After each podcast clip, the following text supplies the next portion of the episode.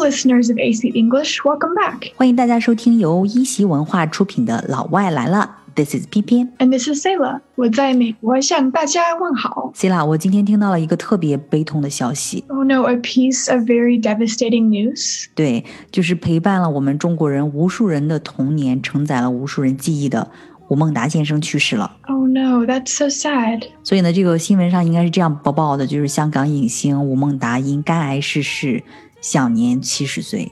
Hong Kong star Wu Mengda passed away today at 70 years old from liver cancer. Passed away from liver cancer. And he went into the hospital on February 20th. He had surgery and was just starting chemotherapy. He had surgery，其实好像是动过手术，然后 he was starting chemotherapy，就是化疗， 已经开始化疗了 chemotherapy，但是呢，好像并没有起到什么效果哈。 Yeah, it didn't work, and he passed away on the afternoon of the 27th. 哎，你知道吗？我当时听到这个消息的时候，真的是特别特别难过。 Yes, it's really very sad and very devastating. 嗯，very devastating。这种感觉吧，我觉得可能就是中国人会比较能够共情，就是 many Chinese people can empathize with it。 Yes, they can empathize with it together. Why why do you think that is? 因为你知道吗？就是中国人，我们 就是对他对这个吴孟达真的是太熟悉了，就他好像是我们从小就认识的一个大叔，很搞怪，很逗。你感觉他好像一回头就会冲你 make a face，扮一个鬼脸那样的。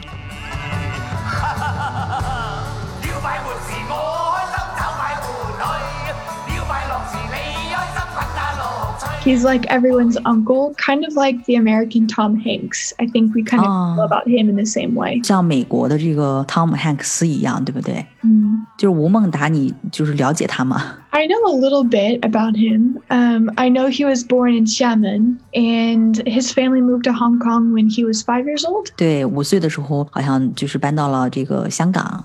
hmm And he started taking acting classes when he was 19 years old. 对，十九岁开始 taking acting classes，开始学这个表演课。 And then he actually ran an herb store to support his family. 真的吗？他还开过这个 herb store，就是草药店来 support his family 来养家。哇，我这个从来都不知道。 hmm Yeah, it's very interesting. And he actually first debuted as an actor when he was 22 years old, so three years later. 就是 he first debuted as an actor，就是他。呃，首次露面就是作为一个演员来露面，就是二十二岁的时候，二十六岁的时候他就一夜成名了。 He became famous overnight. Oh, he He was, was a hit. Yeah, he was a hit. 那么后来吧，就像很多的这种年轻人一样，他就在这个名利场里面就有一些迷失。 Yeah, that happens to celebrities often. They can get lost. 开始 lost 之后呢，就会开始这个赌博呀。 Yes, gambling. And he also went bankrupt. 对你一赌博就会 went bankrupt，就会破产。所以呢，他当时就被这个电视台封杀。 Oh no, he got blocked from the TV station. Yeah, he got blocked from the TV station，而且呢，还被这个银银 行列入了黑名单。 Oh wow, he went on the blacklist for the bank. He went on the blacklist。然后呢，你知道就是有一个人在帮他求情，你知道是谁吗？就是周润发。 Oh wow, I've heard of him. Um, yes, so he asked a favor for him. Yeah, so 周润发 asked favor for 吴孟达帮他求情，所以呢，这个吴孟达就有机会在这个香港无线开始跑龙套。 哎，你知道什么叫跑龙套吗？Doesn't it mean to play a small role, or in English we would say play an extra? 嗯，exactly to play some small roles，就是一些演一些很小的角色，或者说 play an extra，extra 就是临时演员。所以呢，就是那个时候他挺狼狈的，就是有的时候出镜只有短短的几秒。但是呢，这个呢，一直到他遇到了这个周星驰，Oh, I've heard of him. 对，这个也是中国的一个影视业的一个巨星周星驰，你知道吗？在中国影业里面，香港喜剧其实是国民影响力最大的，应该说是。So Hong Kong comedy is one of the most influential things of this time. Exactly，就尤其是在这个 1980s or 1990s，这个是香港喜剧的一个黄金时期 It was the golden age of Hong Kong comedy cinema.，Golden Age 黄金时期。你知道很多都是经典，都是一些 classic，比如说这个对白啊，这个 dialogues 或者 stories，或者说 characters 角色什么之类的，对于很多中国人来说都是烂熟于心的，你知道吧？Everyone is very familiar with it. 假如说现在我们是在电影院，然后这个荧幕里面如果突然放几句经典台词，那么可能这个影院里面至少一半的人吧，可能会把剩下的一些台词全部都给念完。We could memorize it actually，都能够背下来。Wow, he's that well known. Everyone knows and recognizes his movies. 真的是这样哈，就是很多人都认识他，然后都能够就是对他演的这些角色，还有这个电影都真的是嗯非常非常的熟悉。那么这些经典里面呢，其实最重要的人物一定是有两个，就是周星驰和吴孟达。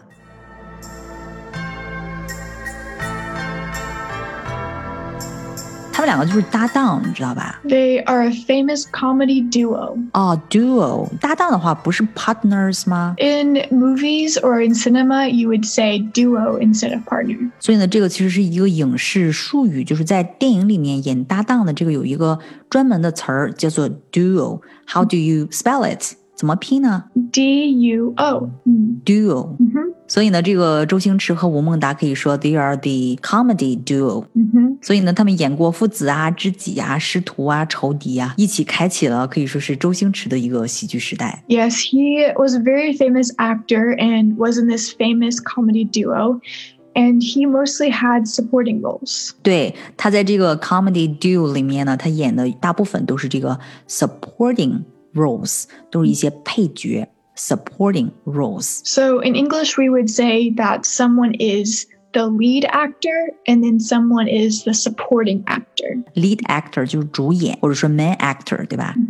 那么还有这个 supporting actor，就是这个配角。 Yeah, so the main or lead actor carries the film, 嗯哼， and the supporting actor supports or helps the lead actor to do what they do in the movie. 嗯，所以呢，这个 lead actor 负责是 carries the film，那么这个 supporting actor 负责的呢是 supports 或者说 helps the lead actor in whatever they are doing in the movie，、嗯都很重要哈。 Yeah, they're both very important if a movie wants to be successful. 在美国有没有这种类似的这种 duo？ There's not exactly like them, but there are some that are similar. Um, one of my generation that I can think of is Shailene Woodley and Ansel Elgort. 他们是一男一女吗？ hmm Yes, so Shailene is the girl main actress or the leading role, and Ansel Elgort plays the supporting roles. 所以他们可能会演这个 lovers，也有的时候会演这个 siblings，对吧？ And one other duo I thought of was also a man and woman, which was Emma Stone and Ryan Gosling. 啊、e m m a Stone 还有 Ryan Gosling，《 They were in La La Land. 爱乐之城》 Yeah, where they danced Mm. together the whole movie. ，Yeah, exactly。所以呢，他们呢是属于美国的这种就是比较经典的一些 duo。那总之呢，这个吴孟达的这个表演呢，非常的立体生动，而且很有感染力。他最终呢拿到了这个一九九一年香港电影金像奖最佳男配角奖。 wow, so he won the award for the best supporting male actor in 1991. Exactly. I think he's totally worth it. Yeah.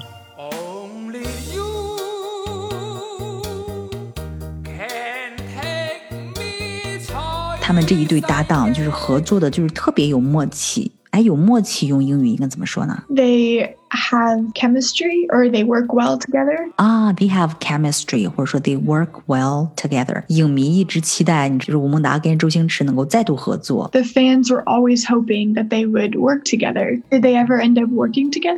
哎，这个真的是挺遗憾的。就是他当时也在一个节目当中，就是《王牌对王牌》有一个节目哈，他说啊、只要是我还没有死，然后周星驰如果没有退休，那么我们一定会有机会的。但是其实呢，一直到他去世的今天，他们两个一直没有重新合作。 That's so sad. What a shame. I know，这个吴孟达先生去世之后的这个今天吧，就一张图片，a picture is going viral，就是真的是在刷屏了哈。吴孟达和周星驰可能是在某一部作品里的一个截图，就是他们两个就是 holding hands，就正在握着手话别。然后呢，吴孟达就说：“那我先走了。” Well, I'm going to go. 嗯，I'm going to go。然后呢，周星驰就说：“以后有机会再合作吧。” If we have a chance in the future, we should work together. 然后呢， 这个吴孟达说：“好了，就那么决定了。” Okay, it's set，OK，it's set，但是其实一直到最后他们也没有合作嘛，所以这个图片 That's really, really sad.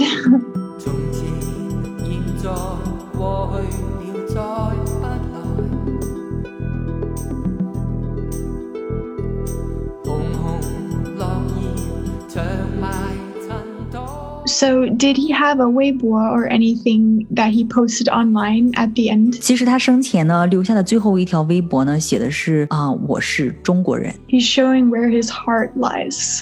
He is showing where his heart lies。 Hmm. 所以呢，吴孟达先生去世呢，就很多人觉得特别特别难过。可能很多人难过的原因，是因为就是你看到这个大舞台上，你熟悉的人就是又少了一个，但是这个不认识的面孔却越来越多。 Yeah, the people that are dearest to your heart are becoming less and less. 嗯哼 And there are more faces that you don't recognize on stage, and so it's harder to relate to them.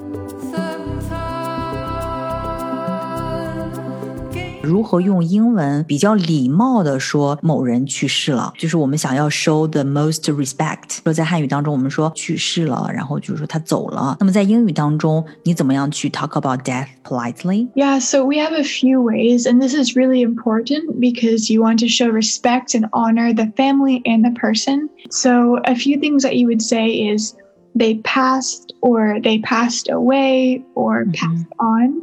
就 Um, 是可以说 somebody passed，或者说 somebody passed away，或者说 somebody passed on，这有什么区别吗？ they pretty much mean the same thing, just Mhm. different ways of saying it. Mhm. 还有一种好像是用那个 depart，对不对？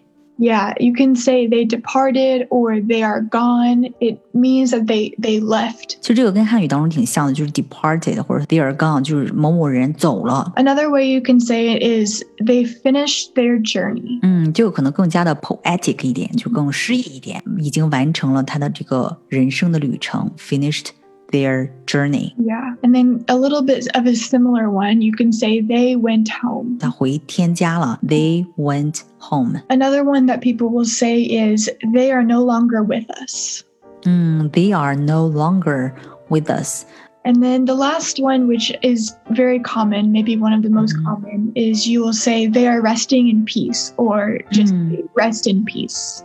嗯，就是最常见的一个说法，就是特别礼貌的一个说法，就是 they are resting in peace，他们安息了。Mhm. 那如果我们想要用一些话去祝福这个去世的人，或者说去安慰这个逝者的家人们，有什么英文我们可以用吗？Yeah. So one thing you can say to um, the family of the person is you can say, You are in my thoughts and prayers. 嗯，You are in my thoughts and prayers，因为 prayer 是祷告的意思，对吧？你祈祷的意思，所以呢，就是说我会为你祈祷，我会挂念着你。You are in my thoughts and prayers，这样的话可能让他不会觉得那么孤单，对不对？觉得有人在惦记着他们。 Yeah. So another one you can say to their family is, 嗯 Today and always, may loving memories bring you peace, comfort, and strength.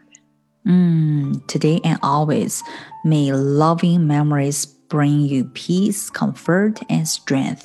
就是从今天，然后一直到永远。嗯，希望这种就是有爱的这些 memories，这些回忆， 能够给你带来 peace、comfort 以及 strength，带来平安、安慰以及力量。 So, one you can say if you want to talk about the person specifically, 嗯哼， is you can say, He is in a better place without pain or suffering. 挺实用的。就是我姥爷去世的时候，我就这样去安慰我的姥姥啊、He is in a better place without pain or suffering。就是他去的这个地方呢，是更好的一个地方，那里呢没有病痛，也没有折磨。 Yeah, people will most often use this one if the person passed away after an illness or some painful experience. They will use this to comfort everyone. 家人，嗯，他会听了之后非常的受安慰，他觉得啊，的确是他不受罪了哈。 Yeah. Another Mm. one you can use is You are gone but not forgotten. Rest in peace. 嗯，那么对于这个逝者呢，我们可以说的一种就是 blessing，就是 you are gone but not forgotten，然后 rest in peace。你虽然走了，但是呢，我们永远不会忘记你。 Rest in peace，就是安息吧。 Yeah. So the Mm. last one that you can say is We will never forget you. Your memory will live on with us forever. We will never forget you. Your memory will live on with us forever. 所以呢，我们也是把最后的两句话送给我们的达叔，希望达叔能够一路好走。You are gone, but not forgotten. Yes. May you rest in peace. 好啦，那我们今天这期节目呢就聊到这里。Yeah, let us know which movies of his you like or any of your favorite memories of him. 那小伙伴们可以留言告诉我们，达叔哪一部作品或者什么角色或者什么台词让你记忆犹新。Until next time。Until next time, bye.